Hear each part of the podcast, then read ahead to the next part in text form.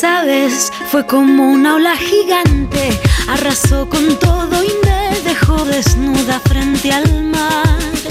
Pero sabes, sé bien que es vivir, no hay tiempo para odiar a nadie, ahora sé reír. Quizás tenía que pasar, no es justo, pero solo así se aprende a valorar. Y si me levanto y miro al cielo, doy las gracias y mi tiempo lo dedico a quien yo quiero. Lo que no me aporte lejos, si alguien detiene mis pies, aprenderé a volar. Y si miro todo como un niño, los colores son intensos.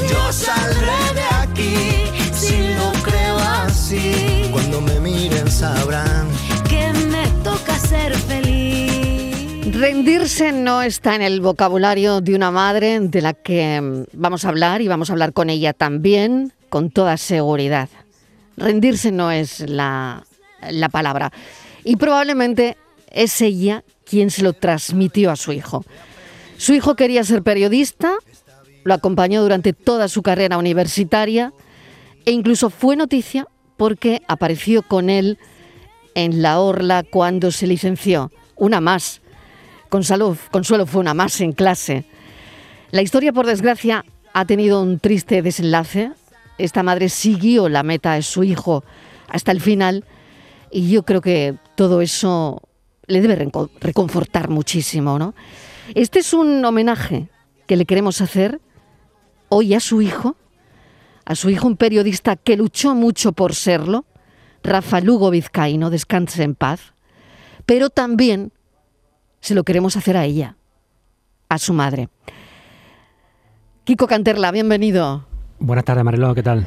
Bueno, hemos sentido muchísimo el fallecimiento de Rafa Lugo Vizcaíno. En las redes, además, tuvo una repercusión tremenda. Pero para quien no conozca su historia, yo quiero que tú la pongas en pie. Pues Rafael Lugo Vizcaíno, eh, un joven sevillano de dos hermanas al que con tres años le diagnosticaron distrofia muscular de Duchenne, una enfermedad que afecta a uno de cada 5.000 niños en todo el mundo. Sin embargo, esto no fue óbice para demostrar sus ganas de vivir y de hacer cosas, entre ellas ser periodista. Para ello, Rafa estudió en la Facultad de Comunicación de Sevilla. Iba siempre a clase acompañado por Consuelo, su madre, quien incluso aparece en la orla como tú bien decías, junto a él. Su proyecto de fin de carrera versó sobre las barreras arquitectónicas en Sevilla. Y no se detuvo ahí. Eh, impulsó el proyecto El sueño de Rafa, una iniciativa de la asociación Duchenne Parent Project España para concienciar y sensibilizar a todos de las dificultades que acarrea esta enfermedad. Mediante diferentes acciones logró recaudar fondos destinados a los proyectos de investigación que le buscan remedio. Bético furibundo, Rafa vivió también con pasión el deporte. En 2019 completó la maratón de Sevilla en su silla de ruedas. Lo hizo con la ayuda de seis corredores ceutís que no dudaron en alcanzar la línea de meta a su lado.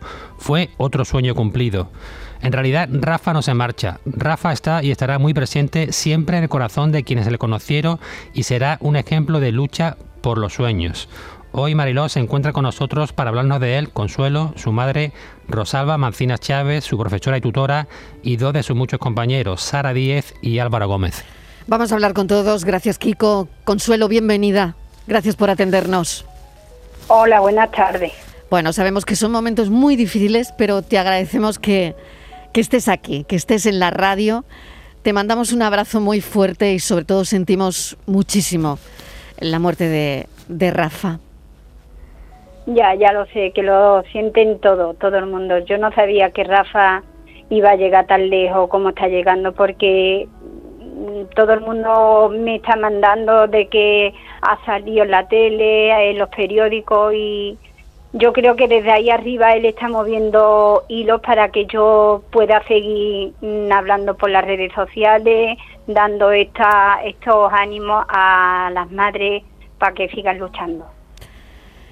Yo pensaba hace, hace un momentito, Consuelo, eh, a veces que las madres, cuando, sobre todo, bueno, pues cuando tenemos mm, tres hijos, por ejemplo, y, y más o menos de las edades parecidas, y tenemos que ponernos a hacer los deberes con ellos, eh, toda esa pequeña lucha, ¿no? Que a nosotras se nos hace un mundo, porque claro, es el momento de, eh, pues es el momento más difícil del día y una se queja, eh, se queja de eso, ¿no?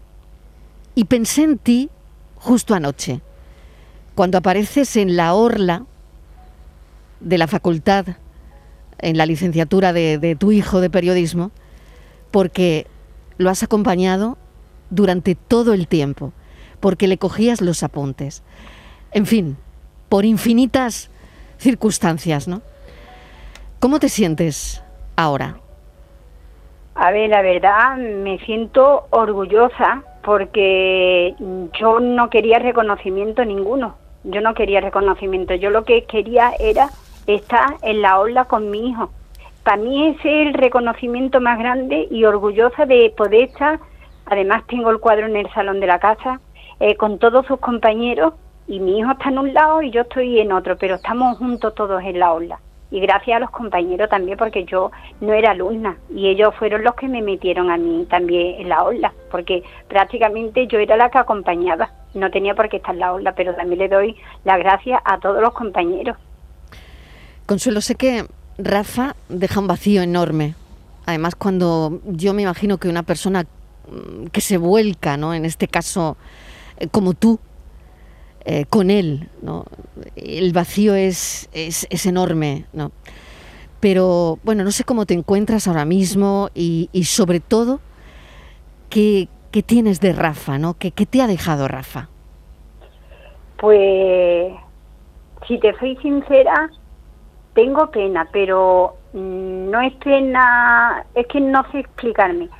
Me siento bien, me siento tranquila, estoy mm. orgullosa de y lloro, le lloro, pero yo creí que iba a llorar de otra forma, yo creí, pero mm, tengo paz, tengo tranquilidad, estoy que incluso me eh, no cojo ahora el teléfono, pero veo los WhatsApp, lo que hemos hablado, la fotografía, los vídeos, porque yo grababa las entrevistas y él era el que editaba y me pongo a mirar y digo, oído, es que no movía las manos, pero es que sabía a editar que él decía, mamá, esto es muy, difícil, es que cortar, pegar, era muy perfeccionista, él tenía que mm, terminar una palabra y, empezar la otra que no se notara el cambio.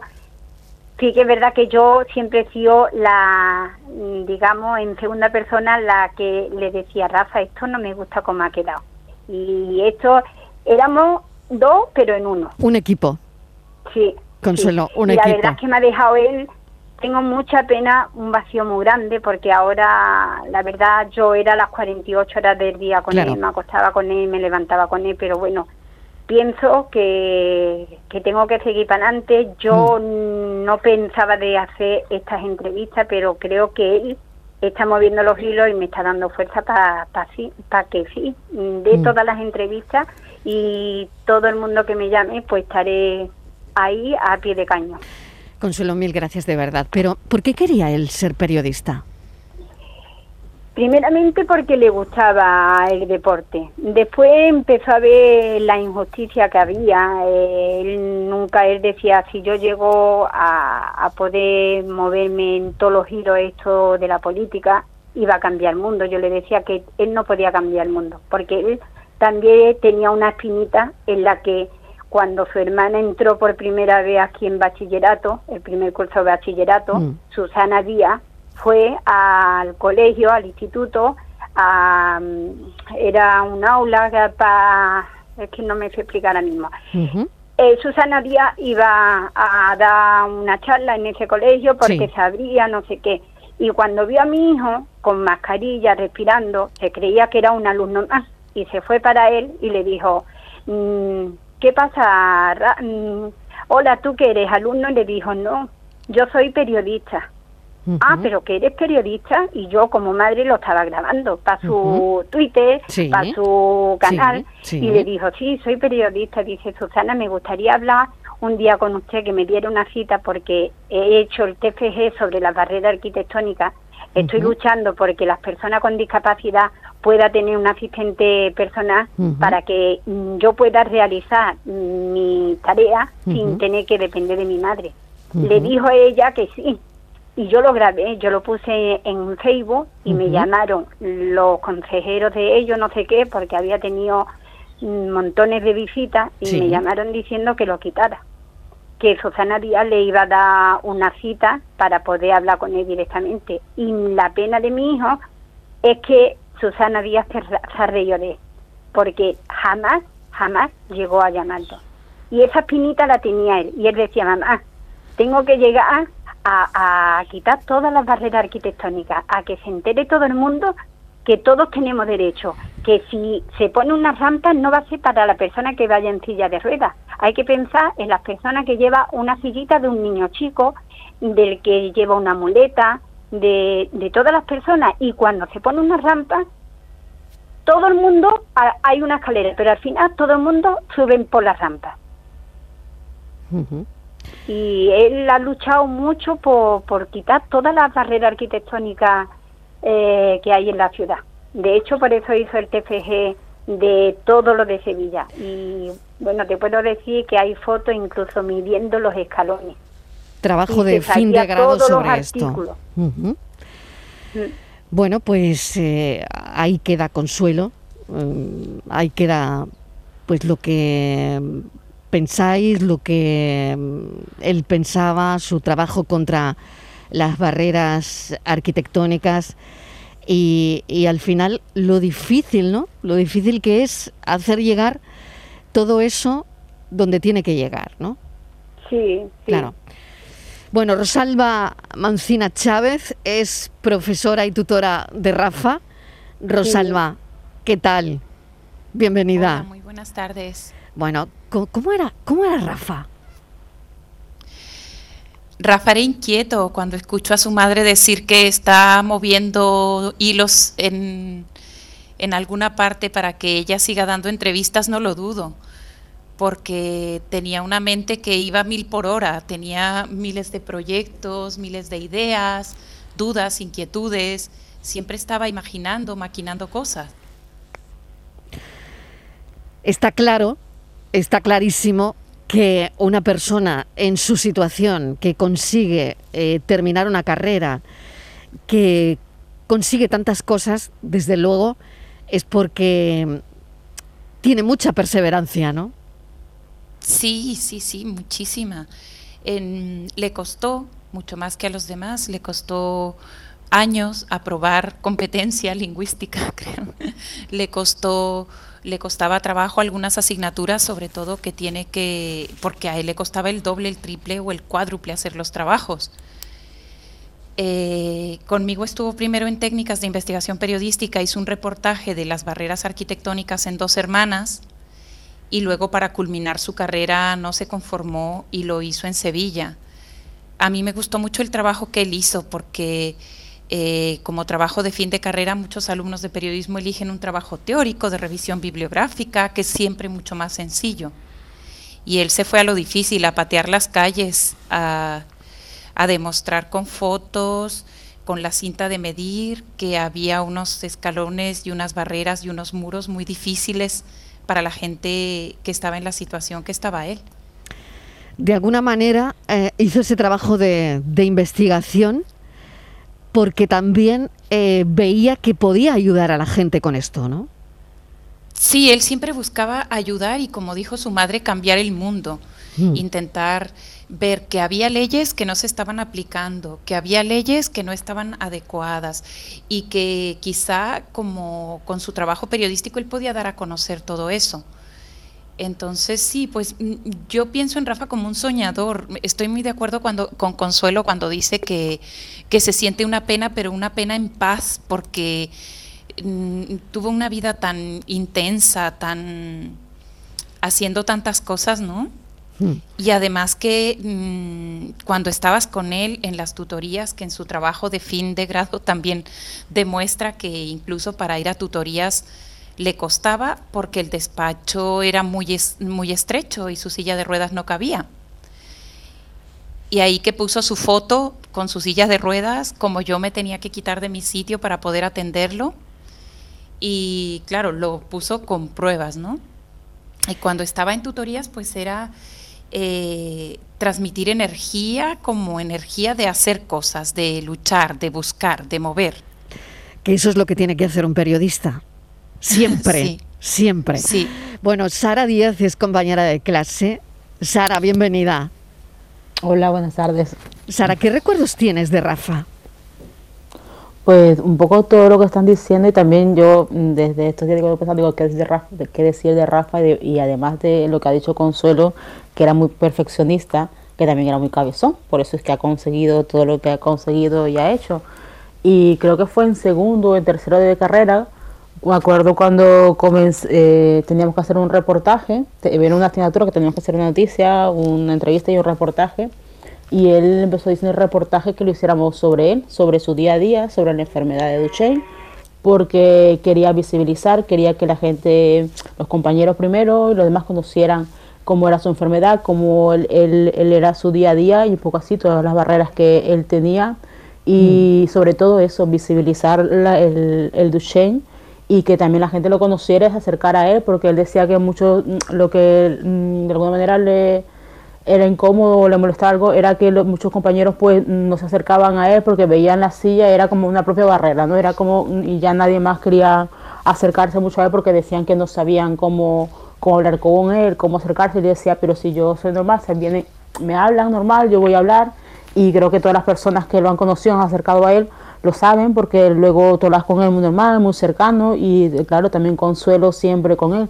Hicimos ese, ese reportaje, em, se, se, difundió primero por las redes de la facultad, de, sí, demás, y se dio a conocer y, y, a través de ahí me acuerdo, creo que fue ella dándose a conocer más la, la, enfermedad y creo que empezó también, mm, Consuelo me corregirá, el, quizá con más fuerza el proyecto de, de ser activista de, de, de Duchenne y, de promover la visibilización de esta enfermedad y que, y, que, en fin, que haya proyectos para más ayudas para poder ir para la investigación de esta enfermedad. claro, que, que, todo sirviera para algo, ¿no? Yo lo resumiría, ¿no?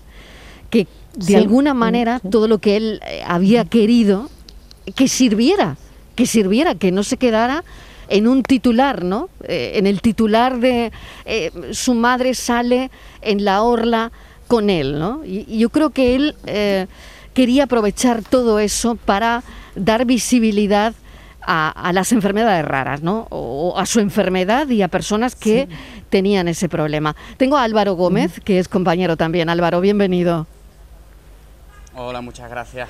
Álvaro, ¿de qué eh, hablabais, Álvaro? Pues mira, yo la verdad que los recuerdos que tengo de Rafa son todos maravillosos y divertidos porque eh, pasamos bastante tiempo em, fuera de clase también. Y bueno, pues recuerdo también momentos de coger la silla y la silla eléctrica iba súper rápido cuando yo la cogía y a él le, gustaba que ampliáramos la velocidad, también estaba Consuelo, eh, Consuelo siempre estaba ahí y al final se convertía en una amiga más, nos contábamos confidencias y, mm, bueno, eh, ya por último con, con Rafa estábamos entre manos con un proyecto eh, un proyecto mm, súper bonito que, era su proyecto personal de Viviendo la Diversidad, siempre basándose en Duchenne, en la visibilidad de, de. Y bueno, pues él quería contar en su canal de YouTube, quería contar en su blog, quería contar a través de sus imágenes cualquier acto que Rafa hacía era un acto reivindicativo y, una imagen de superación donde cualquier eh, barrera que hubiera, pues él la tiraba con su silla y con su madre acompañado, ¿no? Hmm. Desde luego todo esto era, eh, eh, bueno, increíble, ¿no? A mí me parece alucinante, ¿no? De alguna manera. Sobre todo, Consuelo, eh, cuando tú escuchas a los compañeros, cuando escuchas a los compañeros de tu hijo, cuando oyes a Rosalba, en este caso a la profesora, a la tutora, yo me imagino que todo esto, yo sé que está muy reciente la muerte de tu hijo, pero todo esto reconforta de alguna manera el, pensar que, eh, que le has seguido, que lo has apoyado, que has estado ahí, ¿no? No se puede dar más. No, la verdad es que te vuelvo a decir, me siento orgullosa, mm, tengo pena, pero es una pena desde el corazón porque no lo tengo en la mía, pero estoy muy orgullosa y sé que él ahora mismo estará contentísimo, bueno, y de escuchar a su amigo Álvaro, eh, a la profesora, escuchar a su profesora que él le decía a Rosalba, mm, esto incluso él se dio cuenta, Rosalba, y tú lo sabes, que el poste no salió bien porque en copistería se equivocaron y dijiste, ah, está muy bien. Y dice, Rosalba, ¿no te has dado cuenta que no ha salido? Ay, sí que es verdad, Rafa. Y lo que disfrutamos, porque lo dejamos, lo dejaron para el último y allí hubo un compañero de, de clase, estuvo incluso, ay, ¿cómo es? la, una parejadora que también le hizo la entrevista. Bueno, allí, es que disfrutamos del TFG, por lo menos yo disfruté mucho del TFG. Oye, Consuelo, ¿tú querías ser periodista? La verdad es que no.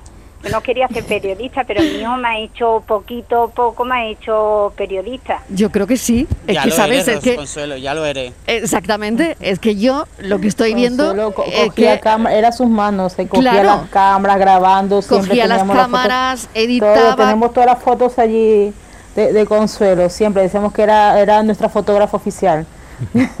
¿Cómo, cómo, ¿Cómo una madre se puede implicar de esta manera?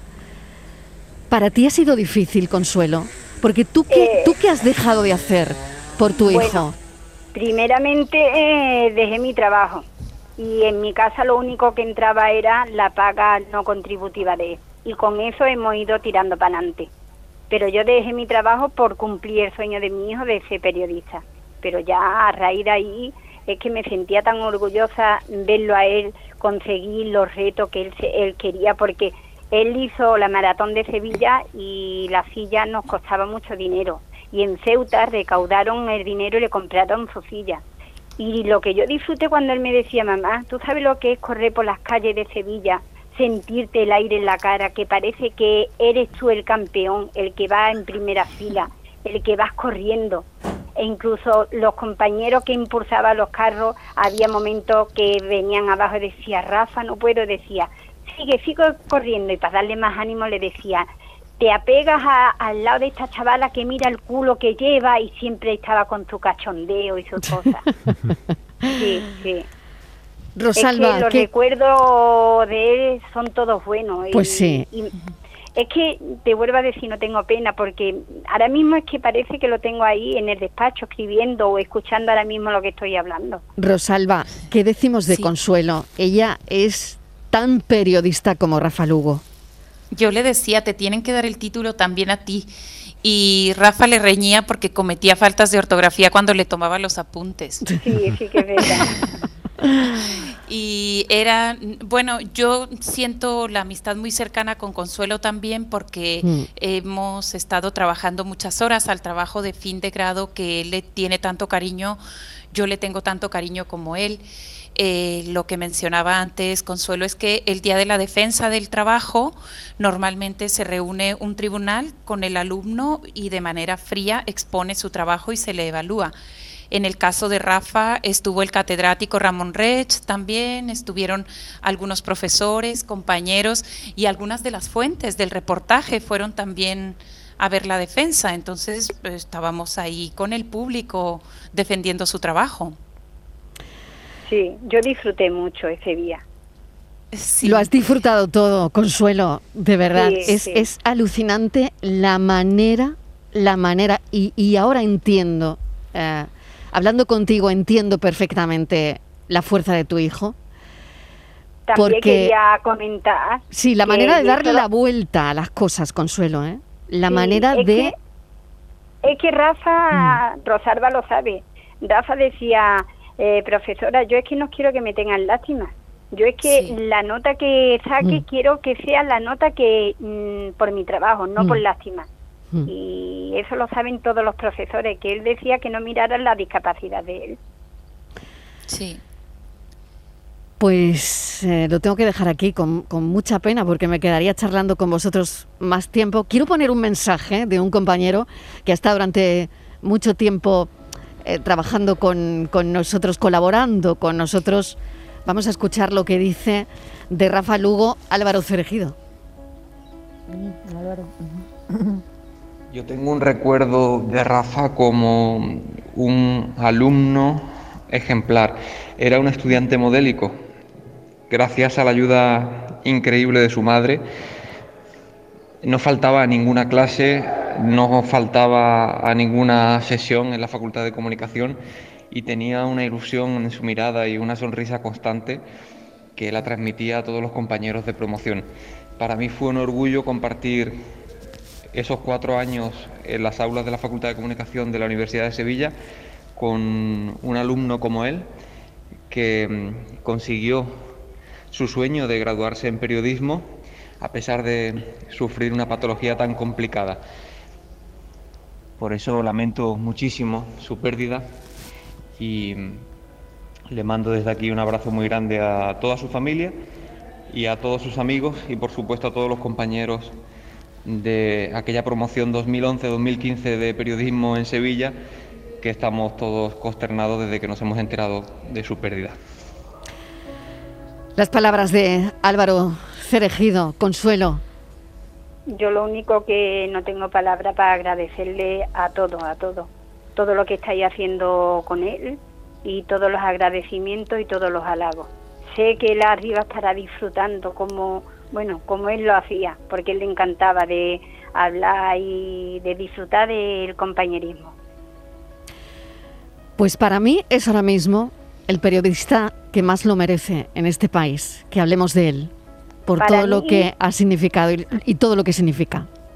Perdona porque te corte un poco, pero para mí es el, para mí el mejor periodista que yo he podido conocer. Y yo creo que Consuelo Vizcaíno seguirá sus pasos. Consuelo, mil gracias de verdad por habernos acompañado. Un abrazo enorme.